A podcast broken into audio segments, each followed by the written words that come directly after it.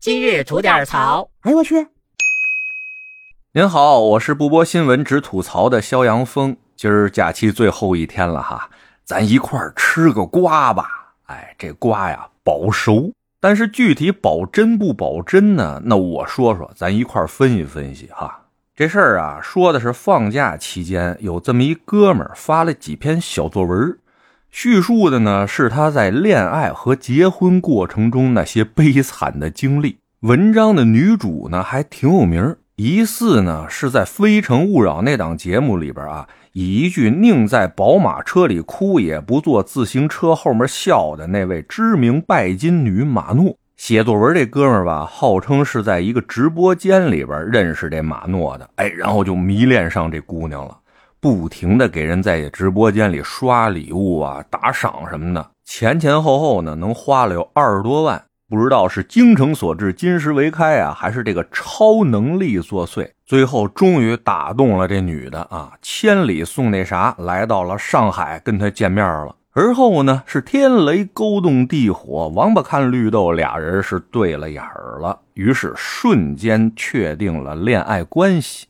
可让人毁三观的是啊，当时这男方已经是有家室的人了，有媳妇儿有孩子，女方呢也是有一个交往了八年的男朋友啊。俩人这恋爱谈的算是互三儿了，您知道吧？哎，不但如此啊，您别看这女方在百度百科上写的是八八年的，其实身份证啊八零年的，这男方呢九一年的，俩人差出快一轮了，好嘛，还让姐姐得着口嫩的哈。在这俩人的交往过程中啊，这男的还是对这女的有求必应啊，那钱花的嗨了去了。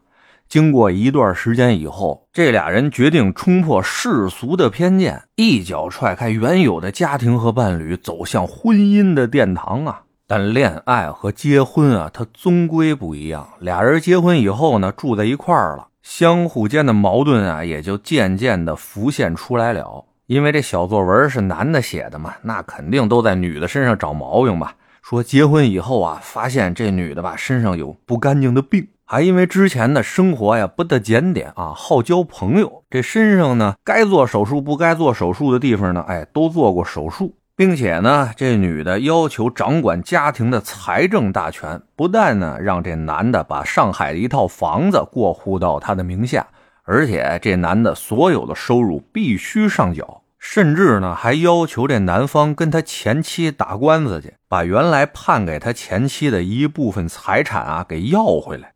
这男的呢，哎，不同意。人家想的明白，不是说你打官司就能把之前判给前妻的财产拿回来的。这事儿啊，纯粹扯淡啊！这女的就不乐意了，吵架呗。哎，吵的家里跟热窑似的，都惊动了派出所了。后来啊，就像类似的纠纷啊，是越来越多。人家女的也真有出手的啊，收拾了金银细软，玩了个卷包会，人怂年间了。等这男的再想找他的时候，一切联系方式拉黑，打电话关机，人就玩一人间蒸发，消失了。哎，这哥们回去以后呢，看着自己空荡荡的房子，哈，想想钱也全在人家手里呢，媳妇儿也跑了，人也找不着，一时间啊是欲哭无泪啊，无计奈何之下呀，才在网上发了这些小作文，把这些事儿原原本本的都给说出来了。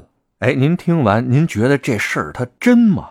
我是感觉有点存疑哈，太他妈狗血了。有些时候啊，黑红它也是红啊，不少那些网红啊都走的是这条道。反正有关注度就有流量，有流量就有钱挣。我管你们骂不骂我呢？越骂我，哎，我越火。对他们来说，脸是什么东西？能值几个钱？您说是不是？不过话说回来啊，这事儿要是真的呢，哎，那就太好了。在我看来啊，这就属于女流氓碰见负心汉了。哎，恶人自有恶人磨，一边是抛妻弃子，落了个鸡飞蛋打；另外一边，人家在网上连续开枪，准备跟你死磕到底。哎，这就属于老天爷给这俩王八蛋拴对儿呢。狗咬狗，一嘴毛。咱作为吃瓜群众啊，咱就在旁边冷静吃瓜就完了。遇到精彩的回合，咱也站出来帮帮场子，哎，叫声好，让这小公俩自己折腾自己吧，省得他们腾出功夫来再出来丢人现眼，霍霍别人。您说是不是？得嘞，我是每天陪您聊会儿天的肖阳峰。您要没聊够的话啊，咱那还一长节目呢，叫左聊右侃啊，说的是一些奇闻异事什么的。您得空也过去听听呗。我先谢谢您了，今儿就这，回见了您呐。